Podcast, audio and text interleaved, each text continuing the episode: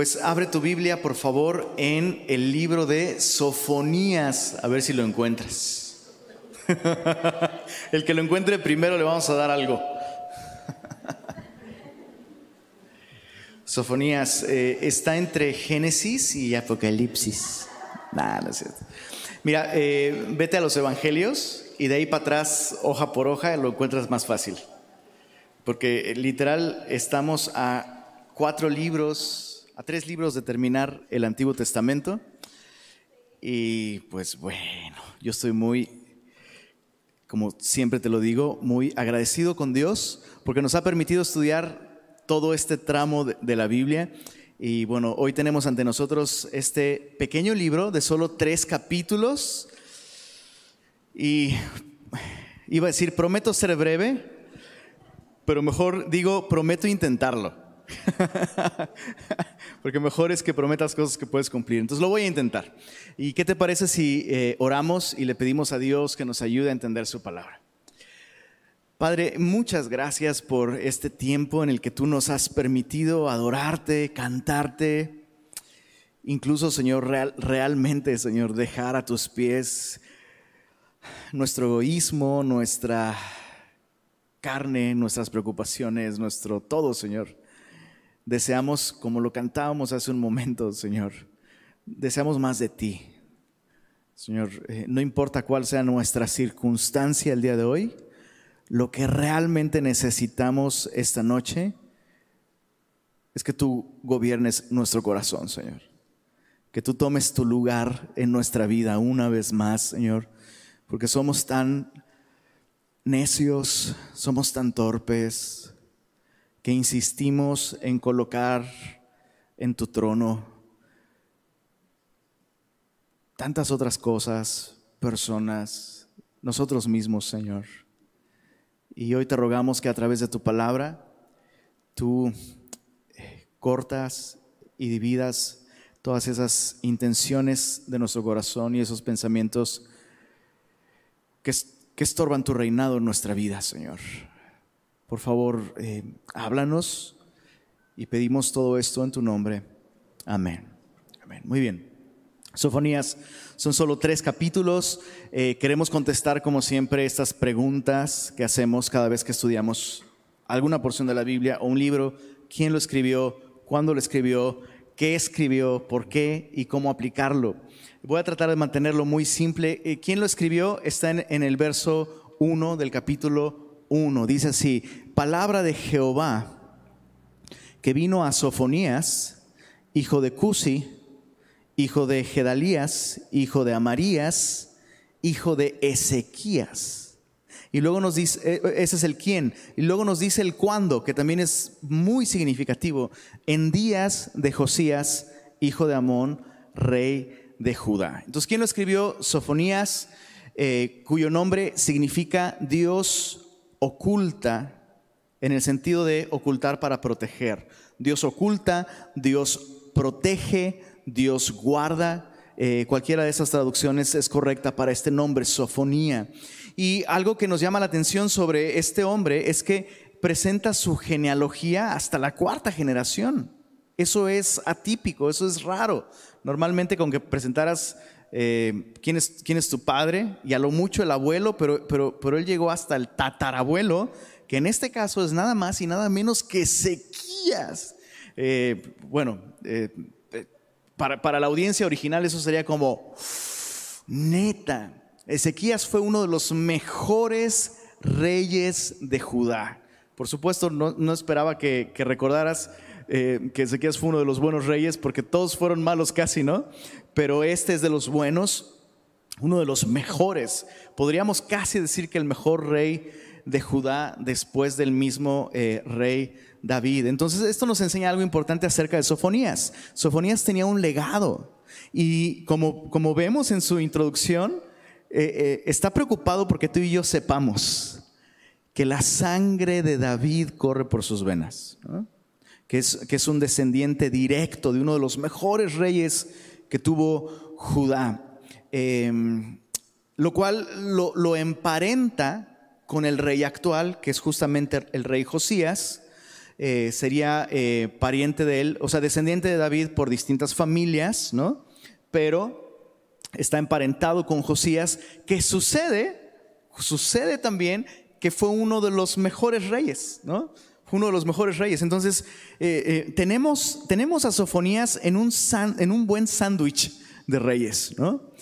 su tatarabuelo, Ezequías, el mejor después de David, y eh, Josías, em, de quien si tú quieres echarte un clavado para eh, conocer un poco mejor a Josías, Josías comenzó a reinar cuando tenía ocho años. Su papá fue asesinado por sus propios sirvientes, un rey terrible.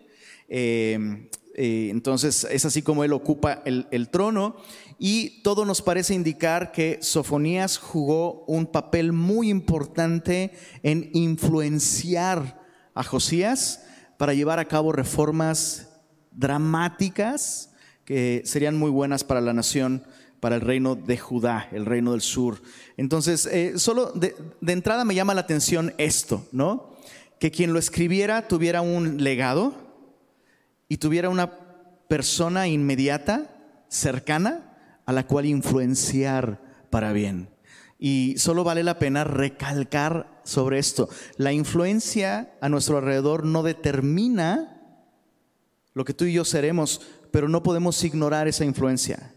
No podemos ignorar esa influencia de afuera para adentro. ¿Se entiende lo que estoy diciendo?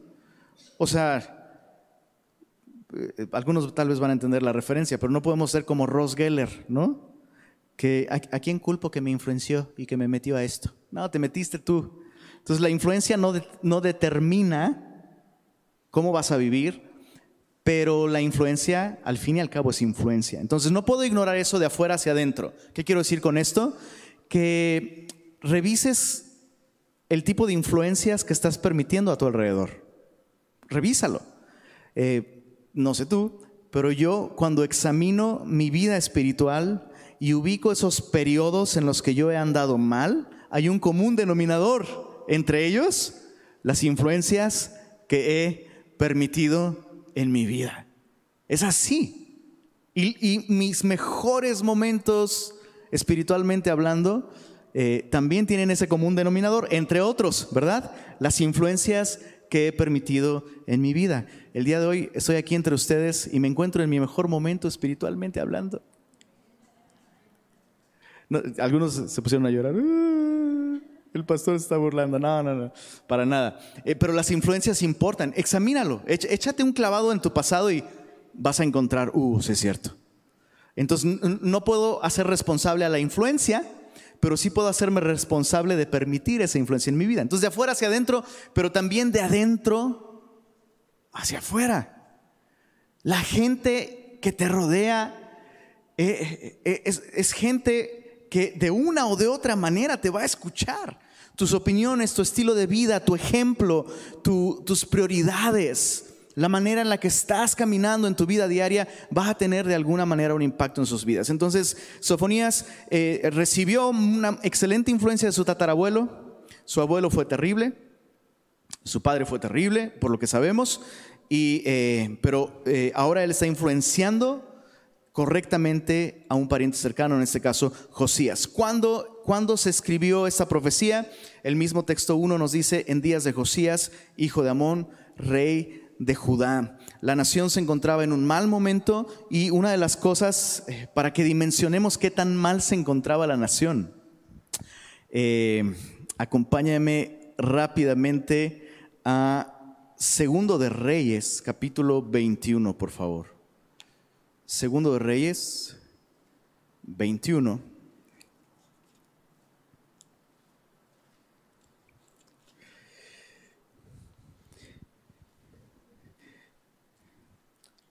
Este es el abuelo de Josías, Manasés. Manasés es el abuelo de Josías. Para que te, des cuenta de el clima moral que había en tiempo de Josías, tenemos que ver primero qué sucedió con su abuelo. Mira, de 12 años era Manasés cuando comenzó a reinar y reinó en Jerusalén 55 años. El nombre de su madre fue Hepsiba. En el verso 2 eh, dice, e hizo lo malo ante los ojos de Jehová, según las abominaciones de las naciones que Jehová había echado de, delante de los hijos de Israel, porque volvió a edificar los lugares altos que Ezequías su padre había derribado. Ezequías fue este gran rey, buen rey, su hijo Manasés volvió a edificar estos lugares paganos, altares eh, a estas eh, imágenes de Baal y de Acera.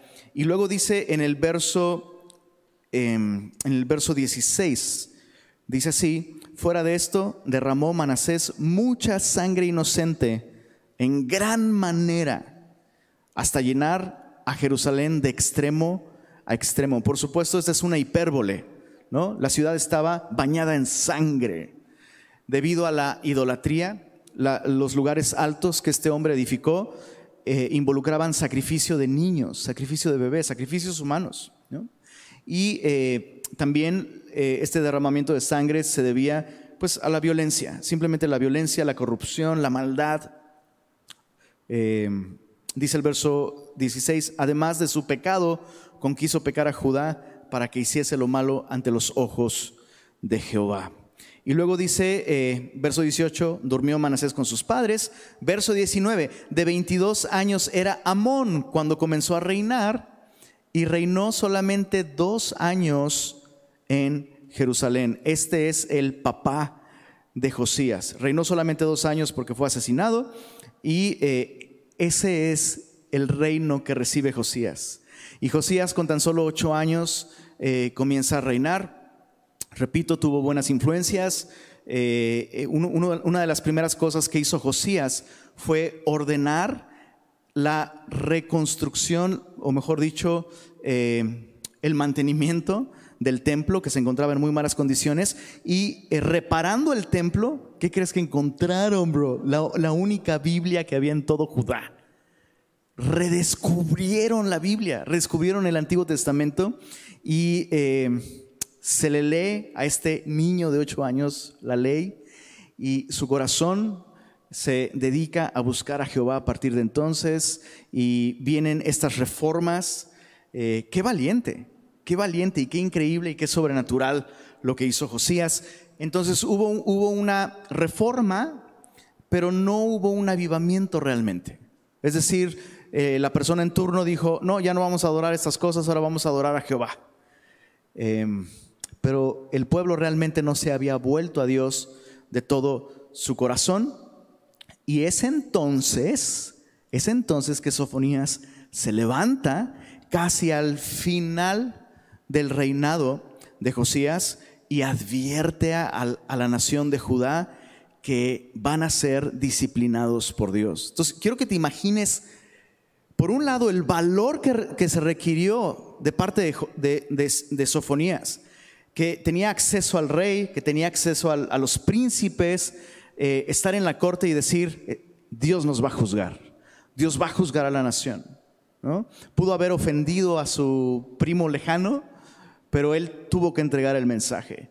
Pudo haber sido mal interpretado por la nación. Oye, pero si estamos, estamos mejor que nuestros antepasados, ¿no? Que la generación anterior. Ya no adoramos esos dioses falsos, vamos al templo, la, la, la, la.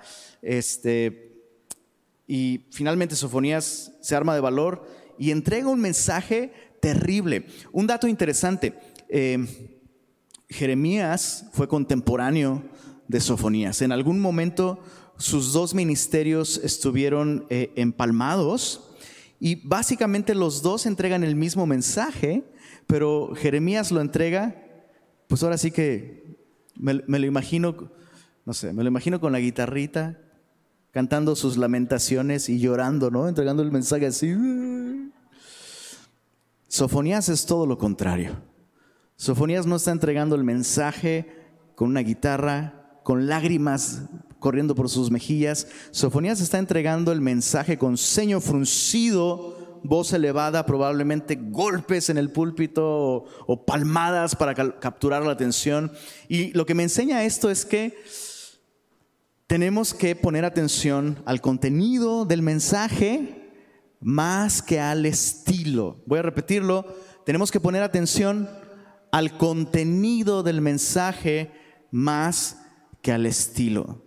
Porque viene un Jeremías que te lo dice llorando y cantando, casi casi, ¿no? Y viene un Sofonías que te lo dice golpeando y haciendo caras, no sé quién se me figura, ¿verdad? Y pudiéramos, pudiéramos vernos tentados a decir, no, este hombre no viene de Dios, ¿no? Y el otro que, me lo cantó, ese sí. Eh, Dios puede usar los dos tipos de temperamento. Y por otro lado, animarte a no intentar duplicar la, personalidad de otra persona, ¿no?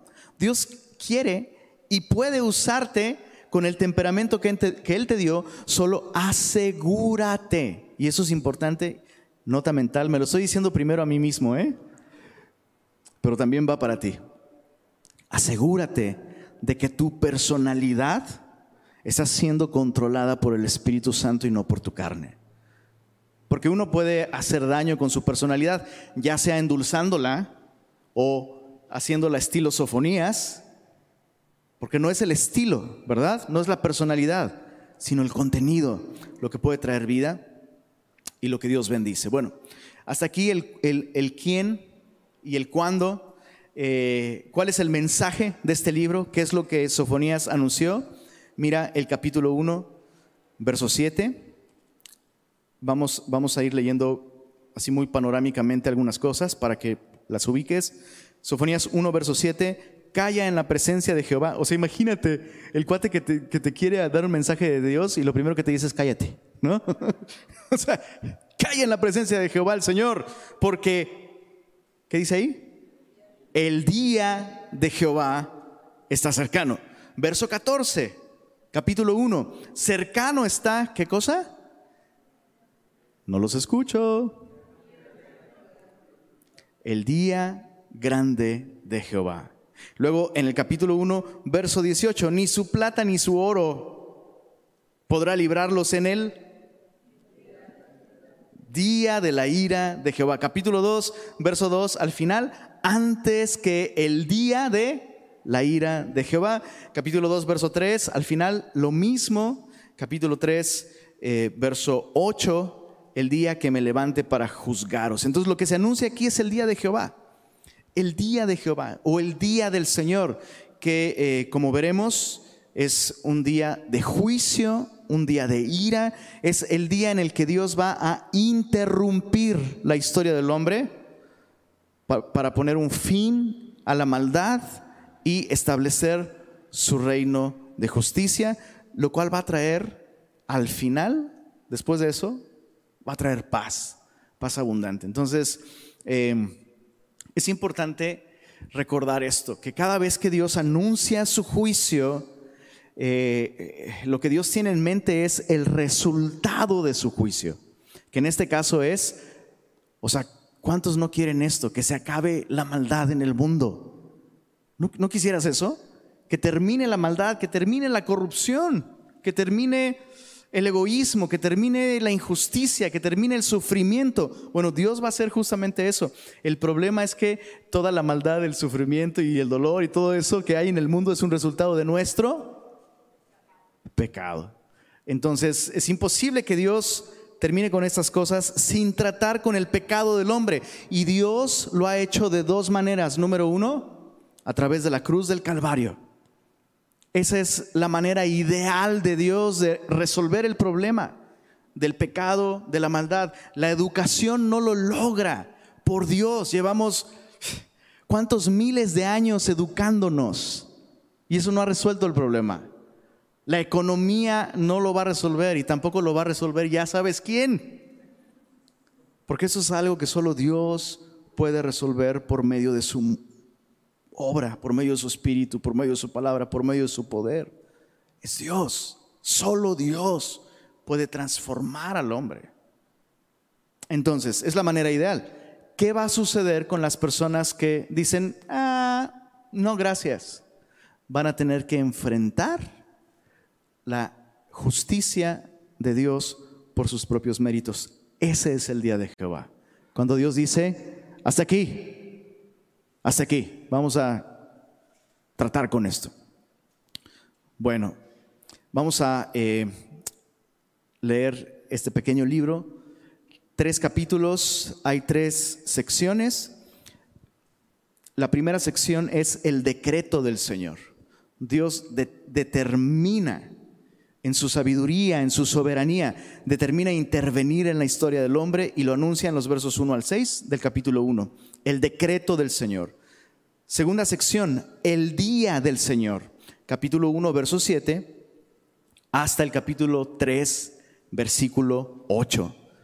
Toda esa sección describe cómo será el día del Señor para la nación de Judá, lo cual va a ser una gran sorpresa, y para el resto del mundo. Y vale la pena aclarar algo en este segundo punto, solo para que lo tengas en mente.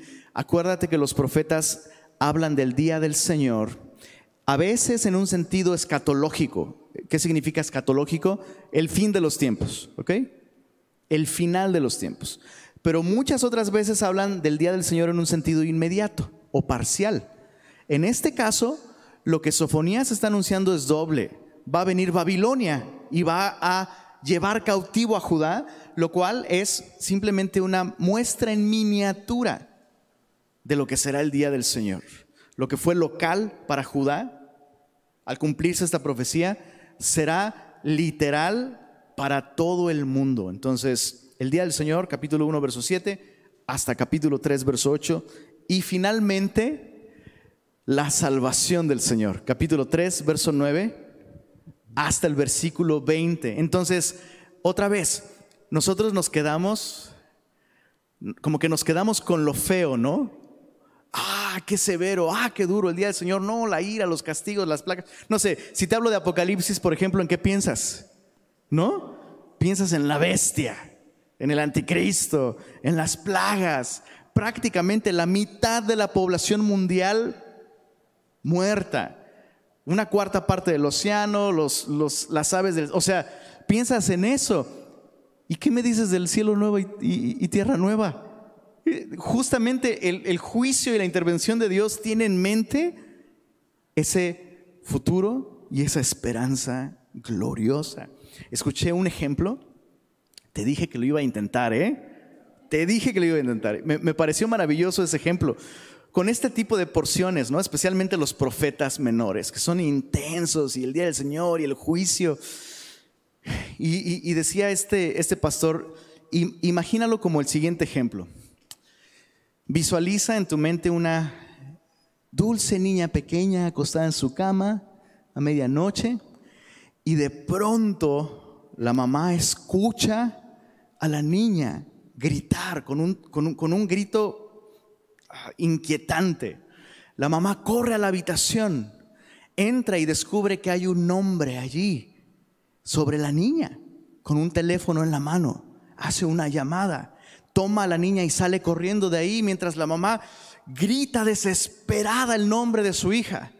Este hombre lleva a esta niña a un edificio donde se encuentra con aquel a quien estaba haciéndole una llamada telefónica. Finalmente le entrega a la niña a este hombre y este hombre literalmente le abre el vientre a esta niña. Dices, ¿qué tiene que ver esto con sofonías? Bueno, ¿Cambiaría tu percepción si te dijera que ese hombre era el papá llevando a su hija con un cirujano porque tenía apendicitis? Cambia completamente la historia, ¿estás de acuerdo? Y eso es exactamente lo que Dios está haciendo aquí, interviniendo con la palabra más cortante que todo bisturí de cualquier cirujano, abriendo el corazón, nos impacta, nos duele, nos molesta, no lo entendemos probablemente, no lo quisiéramos, pero es necesario. Dios tiene que hablarnos así, Dios tiene que intervenir en el futuro con la gran tribulación de esta manera. Entonces, bueno, capítulo 1, veamos el decreto del Señor, versos 2 al 6. Destruiré por completo todas las cosas de sobre la faz de la tierra, dice Jehová. Destruiré los hombres y las bestias, destruiré las aves del cielo y los peces del mar, cortaré a los impíos, raeré a los hombres de sobre la faz de la tierra, dice Jehová.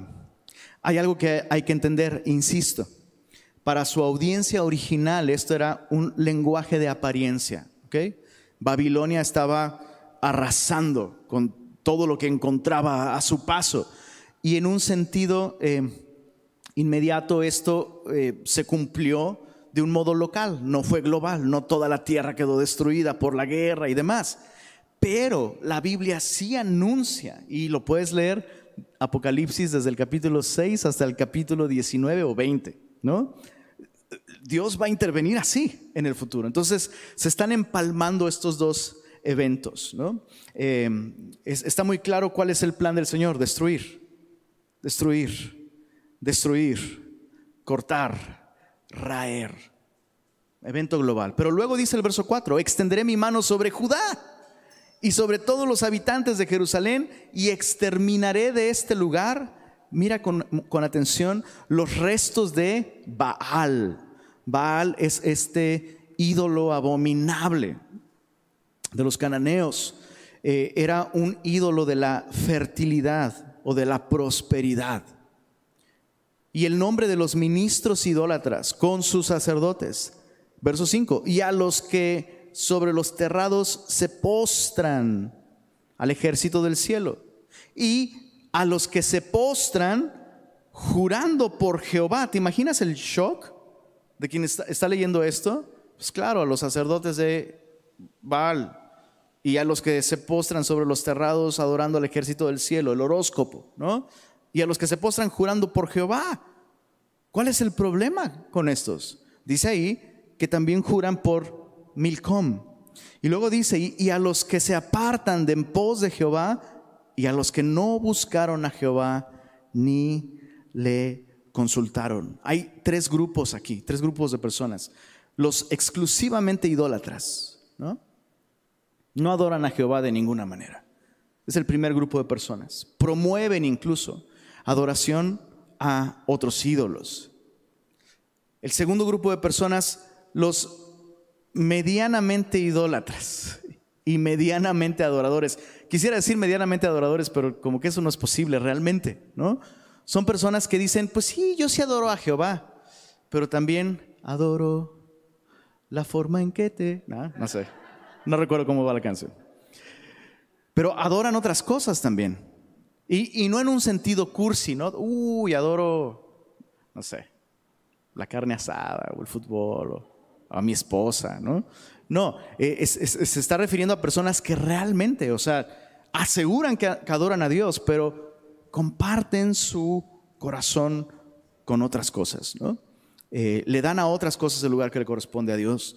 Y el tercer grupo son aquellos que abandonan la adoración a Jehová. Aquí está al final del verso del verso 6, los que se apartan de en pos de Jehová. El día de hoy a estos apóstatas se les llama eh, deconstruidos, ¿no? Suena, suena, suena más interesante y relevante y chido. Suena muy chido, ¿no? No, yo me deconstruí o estoy en proceso de deconstrucción. Dilo por su nombre. Estás siendo desleal al Dios que te amó. ¿no? Es un divorcio, eso es la apostasía, un divorcio. Haber conocido la verdad y como dice Romanos capítulo 1, quienes habiendo conocido a Dios, no le glorificaron como a Dios ni le dieron gracias, antes bien se envanecieron en sus razonamientos, profesando ser sabios se hicieron necios y cambiaron la verdad de Dios por la mentira, honrando y dando culto a la criatura antes que al Creador, el cual es bendito por los siglos de los siglos. Lo que quiero decir con todo esto es que el gran problema del hombre, el gran problema del hombre es un problema de adoración. Ese es el gran problema del hombre.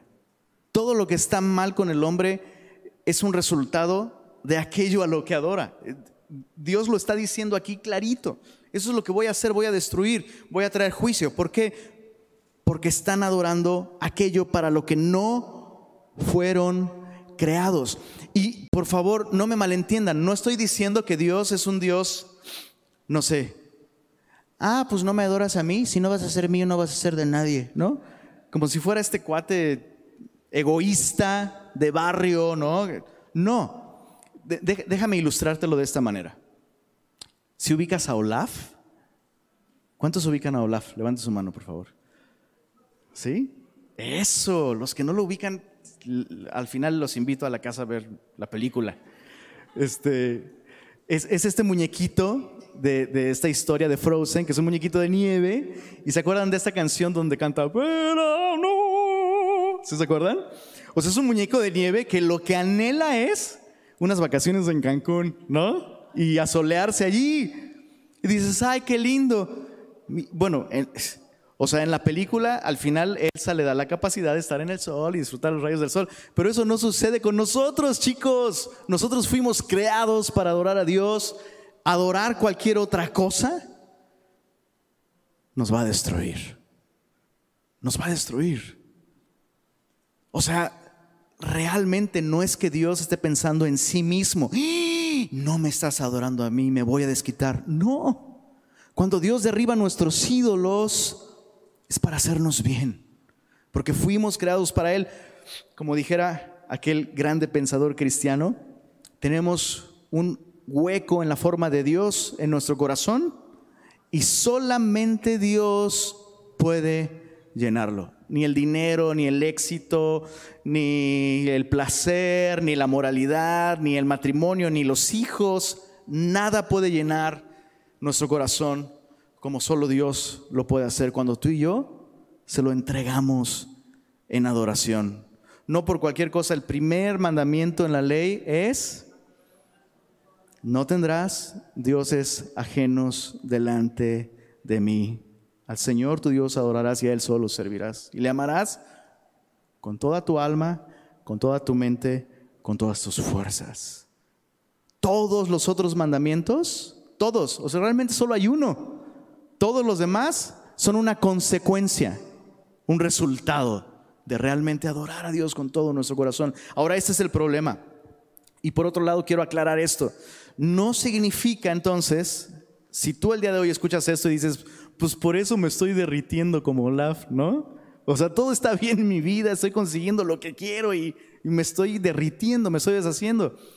Ah, entonces necesito empezar a adorar a Dios para poder estar bien. No, no significa que nuestra adoración nos salva.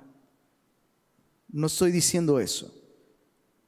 No es que tienes que adorar a Dios para salvarte, es que necesitas que el Señor te salve para que tú puedas adorarle. Eso es a, a lo que Jesús se refiere cuando dice, los verdaderos adoradores adorarán en espíritu y en verdad.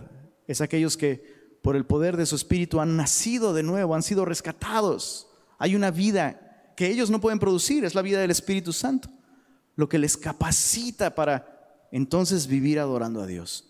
Bueno, ahí está el, decreto, la destrucción del planeta es una consecuencia de que el hombre ha adorado a la criatura antes que al creador. Entonces, pues sí, no, no pidas popote en el Starbucks si quieres para salvar a las tortugas, eh, afina bien tu auto, todo eso, pero al final todo esto va, ¿cómo te lo explico? Todo se va a destruir. Como una consecuencia, insisto, de la idolatría del mismo hombre. Bueno, vamos al segundo punto. Capítulo 1, verso 7, hasta el capítulo 3, verso 8, tenemos este tema, el día del Señor. Dice en el verso 7, calla en la presencia de Jehová el Señor, porque el día de Jehová, ¿qué dice ahí? Está cercano.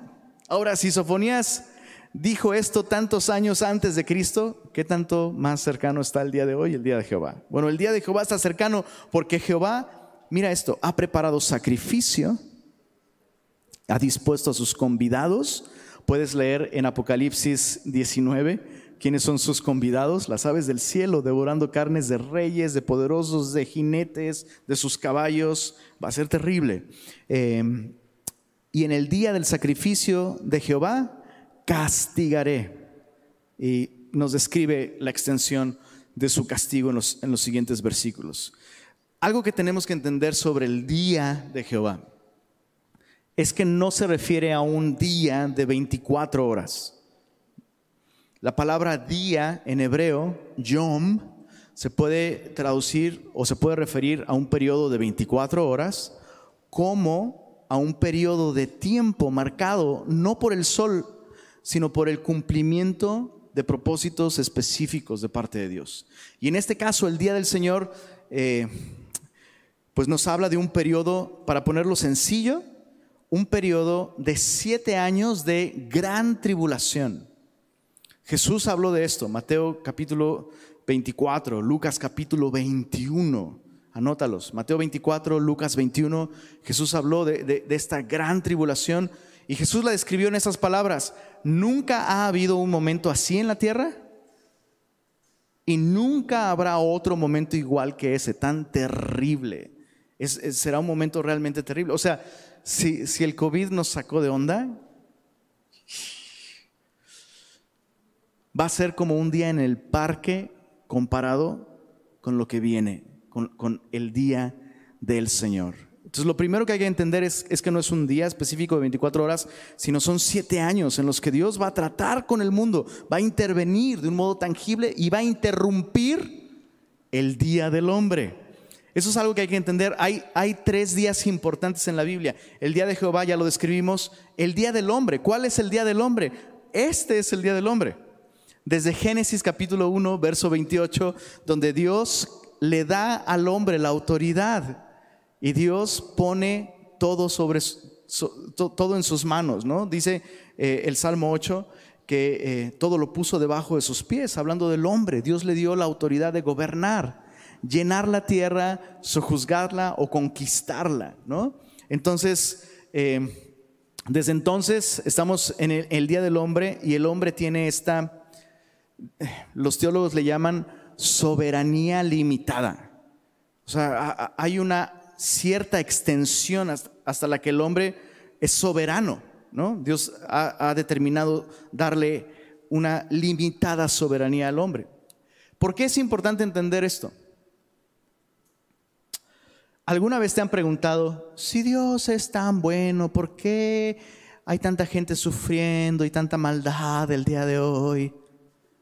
Pues porque Dios le ha dado al hombre la responsabilidad de gobernar el mundo. En otras palabras, si el mundo está como está el día de hoy es por nosotros. No podemos culpar a Dios. El mundo no está peor, gracias a Dios y a su misericordia. Pero el mundo estaría peor si no fuera por la bondad de Dios. Entonces, el hombre es responsable.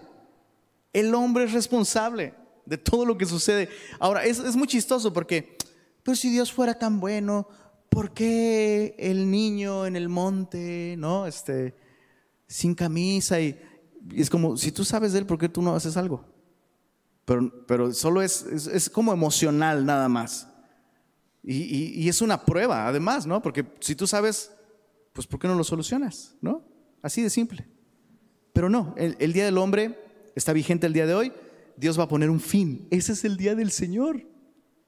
O sea, esto que nos aterra a nosotros, digo, sí va a ser terrible, pero realmente va a ser algo bueno. Dios va a interrumpir. Y el otro día del que la Biblia habla es el día de Cristo o el día del Señor Jesús. Así textualmente la Biblia lo menciona. Solo apúntalo. Segunda de Corintios 1.14. Segunda de Corintios 1.14 Primera de Corintios 5:5, el día del Señor es el día en el que Él regresa por su iglesia. Entonces ahí te va, una pequeña cronología para no perdernos con estos tres días. ¿Cuántos días dijimos que hay? Tres. El día de del hombre es el día en el que estamos actualmente. Luego viene el día de Cristo o el día del Señor Jesús, que es cuando Él vuelve por su iglesia y nos encontraremos con el Señor en las nubes y entonces inmediatamente comienza el día de Jehová, este periodo de siete años de gran tribulación. Muy bien.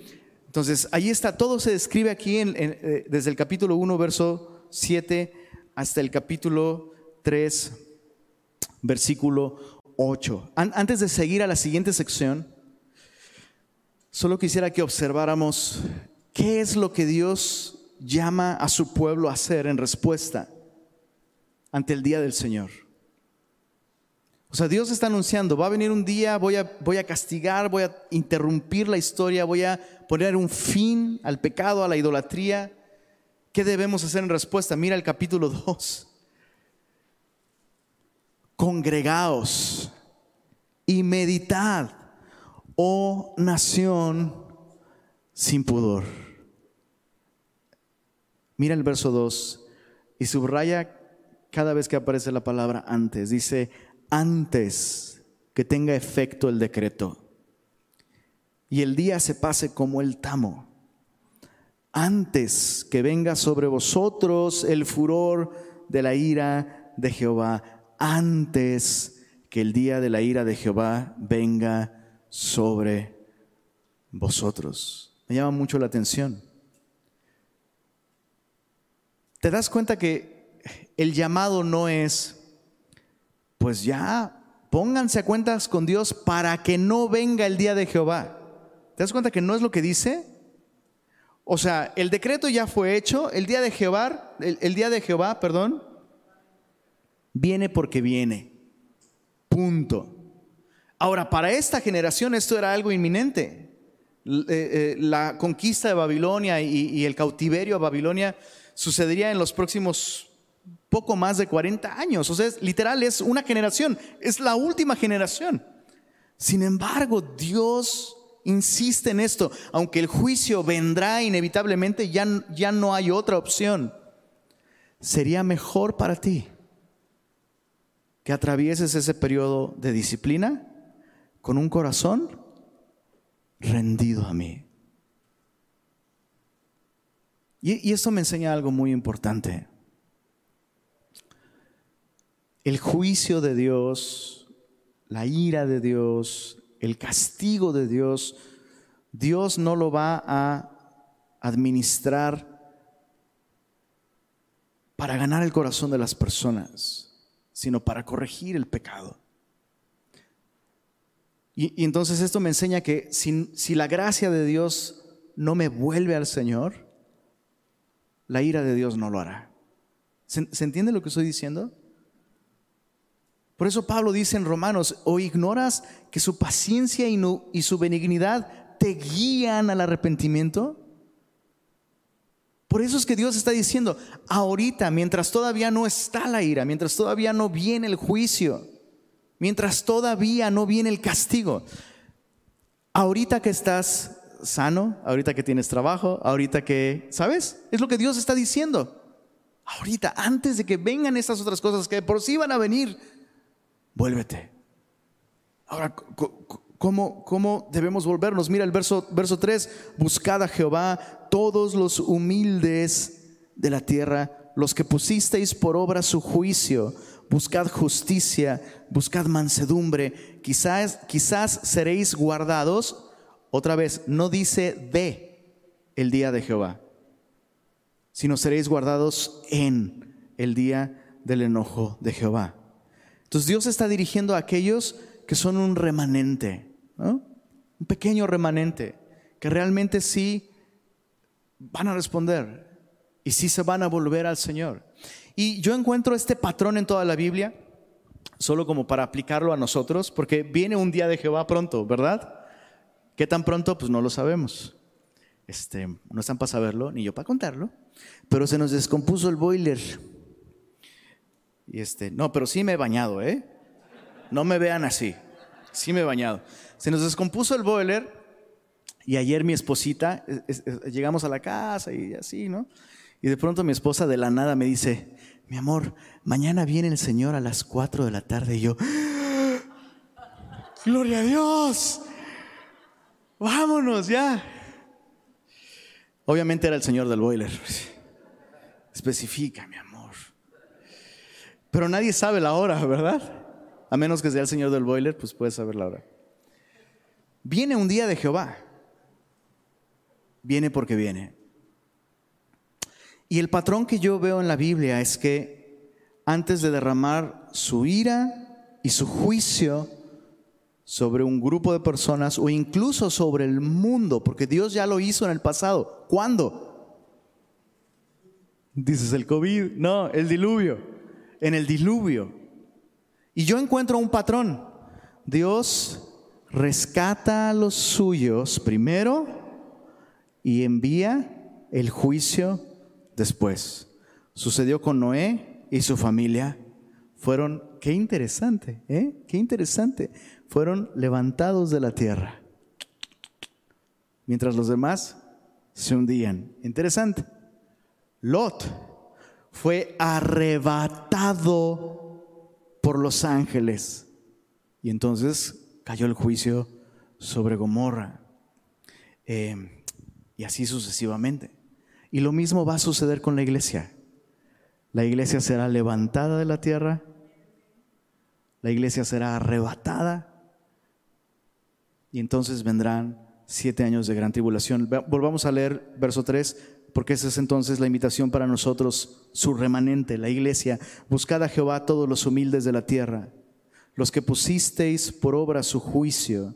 Buscad justicia, buscad mansedumbre, quizás seréis guardados en el día del enojo de Jehová. Por supuesto, nosotros no estaremos en el día de Jehová. Eh, algo interesante, ¿recuerdas qué significa sofonías?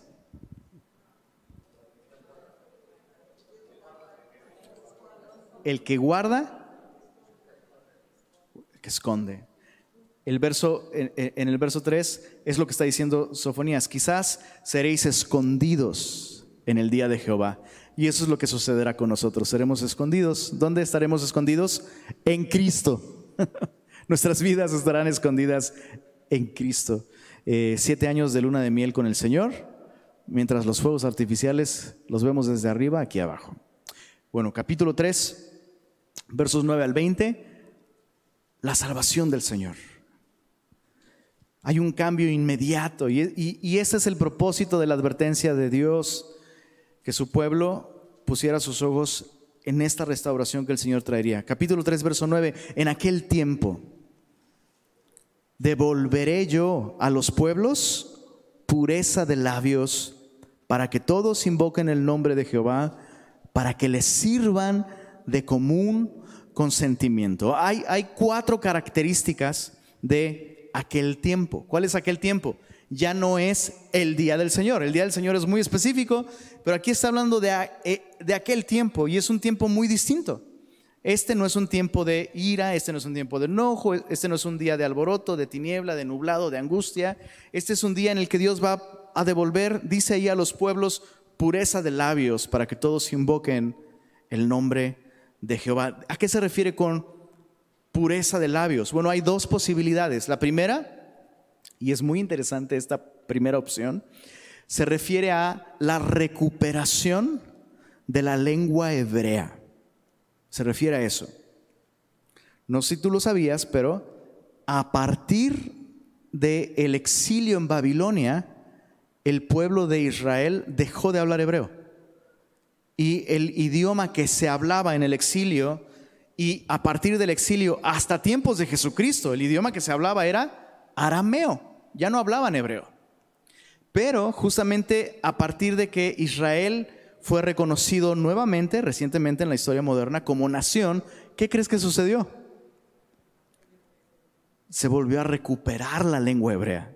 Y el día de hoy, nuevamente, el pueblo de Israel habla el hebreo antiguo. O sea, el, idioma, le llaman ellos el idioma santo. Eh, dicen ellos el idioma de Dios, ¿no? Eh, es como, como el horario al que ya regresamos, ¿no? Dices, no, no me gusta el horario de verano, me gusta el horario de Dios. Bueno, algo así, ¿no? El idioma de Dios. Lo recuperaron, lo cual tomaría mucho tiempo describirlo de, y analizarlo, pero en resumen, es un milagro. Es un auténtico milagro. O sea, es como si todos los mexicanos nuevamente habláramos náhuatl siendo que hay personas que hablan náhuatl del día de hoy, aunque muy pocas. Pero eso, o sea, lamento agüitarte, pero no va a pasar, al menos no hasta que el Señor vuelva. Entonces sí, le adoraremos en toda lengua, incluida el, el náhuatl. Pero eso es un milagro. Entonces Dios está prometiendo eso, restauración. Significa eso, van a ser llevados cautivos, se va a perder su lenguaje, pero yo les voy a devolver un lenguaje puro, lenguaje santo. Pero la segunda interpretación es que eh, se refiere muy probablemente también a una pureza de labios en un sentido espiritual. Pues sí, porque puedes, puedes adorar en hebreo el día de hoy todo lo que quieras y, puedes aprender hebreo, pero de la abundancia del corazón, ¿no? O sea, el, el gran problema el gran problema de nuestra adoración no es que no adoremos en hebreo, chicos, porque Jesús dijo, este pueblo de labios me honra, pero su corazón está lejos de mí.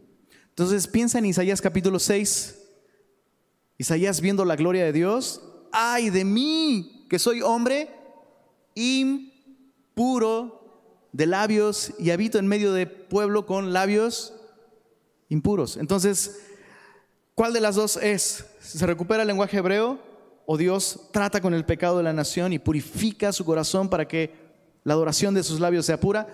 Sí, la respuesta sería sí, las dos. No tenemos que escoger. Entonces, esa es la primera característica. Verso 11, en aquel día no serás avergonzada por ninguna de tus obras con que te rebelaste contra mí. Nos está hablando de esta expiación de pecados. No habrá memoria. No habrá memoria de sus infidelidades, de sus transgresiones, de sus pecados. Esta es una promesa, todas esas son promesas para la nación de Israel, pero tú y yo tenemos experiencias paralelas con la gracia de Dios a través de Jesucristo. Hoy podemos adorarle, insisto, nuestra adoración no nos salva, pero porque Él nos ha salvado podemos adorarle con pureza de labios. El día de hoy el Señor mismo ha echado todos nuestros pecados en el fondo del mar y Dios no, o sea, Dios no nos lo está echando en cara. Hay gracia para nosotros, sangre ha sido derramada y si pecamos, abogado tenemos para con el Señor, con el Padre, a Jesucristo el justo. Eh, tercer característica, en el verso 16, en aquel tiempo se dirá a Jerusalén, no temas, Sión, no se debiliten tus manos. Mira esto, verso 17, Jehová está en medio de ti ¿Recuerdas que Ezequiel profetizó que la gloria de Dios estaba abandonando el templo y abandonando la ciudad de Jerusalén? Dios promete, otra vez voy a volver a vivir en medio de ti. Y chicos, esa es una de las cosas que a mí me asombra tanto cuando leo el libro de Apocalipsis. Normalmente pensamos en la eternidad como aquella que vamos a disfrutar en dónde? En el cielo. Pero pues no, porque la Biblia lo que describe es que estaremos siete años con el Señor y luego regresará regresaremos a la tierra, cielos nuevos, tierra nueva, y Dios hará descender su ciudad. O sea, qué, impresionante, ¿no? sobre todo en una cultura como esta, en la que lo normal es que la novia se va a donde vive el novio, ¿no? O sea, cuando la novia se casa, pues se va con con su esposo, a donde él viva. ¿Se acuerdan de Ruth? Digo, eso se lo dijo a su suegra, ¿no? Pero donde vivas, viviré, ¿no? Y todo ese rollo.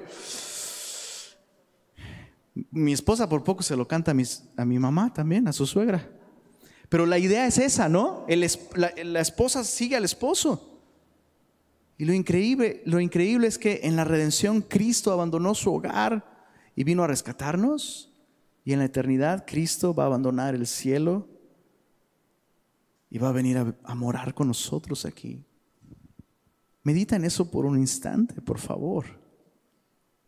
¿Quién es el que busca a quién entonces? No podemos tú y yo decir que nosotros somos los que estamos buscando a Dios.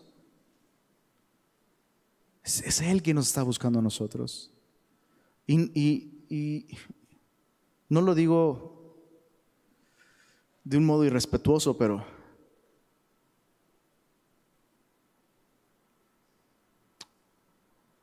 Tú y yo traemos al Señor cacheteando la banqueta.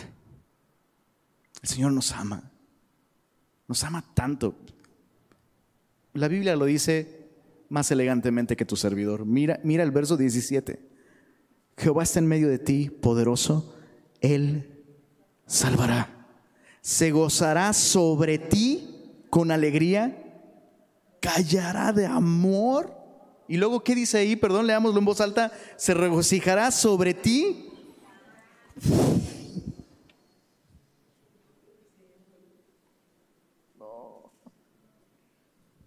¿Puedes? No, no puedes. Yo sé que no puedes. Es una pregunta hipotética. Yo no puedo. No puedo imaginar a Jesús cantándome una canción de amor. No puedo imaginarlo. Chicos, por eso es que aprovecho para, por favor, pellizcate si te estás durmiendo, date una cachetada en nombre de Dios, por favor. En serio, por favor, escucha esto. Una de las peores cosas que puedan pasar es que los redimidos le nieguen a Jesús su canción. Es una de las peores cosas. No entiendo un cristiano que se niega a abrir los labios para cantarle a aquel que derramó sangre en la cruz para un día cantarle su canción de amor. Simplemente no lo entiendo. Ahora sí que como Luis Miguel, no culpes a la playa, no culpes a la banda, no culpes a las luces, no culpes la canción. No, es una, es una cuestión de acá. Qué impresionante. O sea, he oficiado muchas bodas, muchas. Y nunca falta el, nunca falta el novio que dice, mi amor, te tengo una sorpresa. ¿No? Lo que voy a decirte, te lo voy a decir cantando. Nunca falta, por ahí uno que otro. Y a veces tienen voces muy chidas y otras veces solo dices, ah, cosita. Bueno, la intención es lo que cuenta, ¿no? Otras veces es, bro, córtale antes de que la chava se arrepiente y diga él. No, no es cierto. Pero ¿te puedes imaginar esto? O sea, esto es algo que el Señor te está diciendo. Un día, Rosy, Bertita, Gerardo, amigos, Belén, Lupita, un día vas a escuchar el timbre de la voz de Jesús cantándote y declarándote su amor con canciones. ¡Aja, toro! Anhelo ese momento. Bueno, terminemos leyendo verso 20. Les dije que lo iba a intentar, pero pues ya. En aquel tiempo yo os traeré. En aquel tiempo os reuniré yo.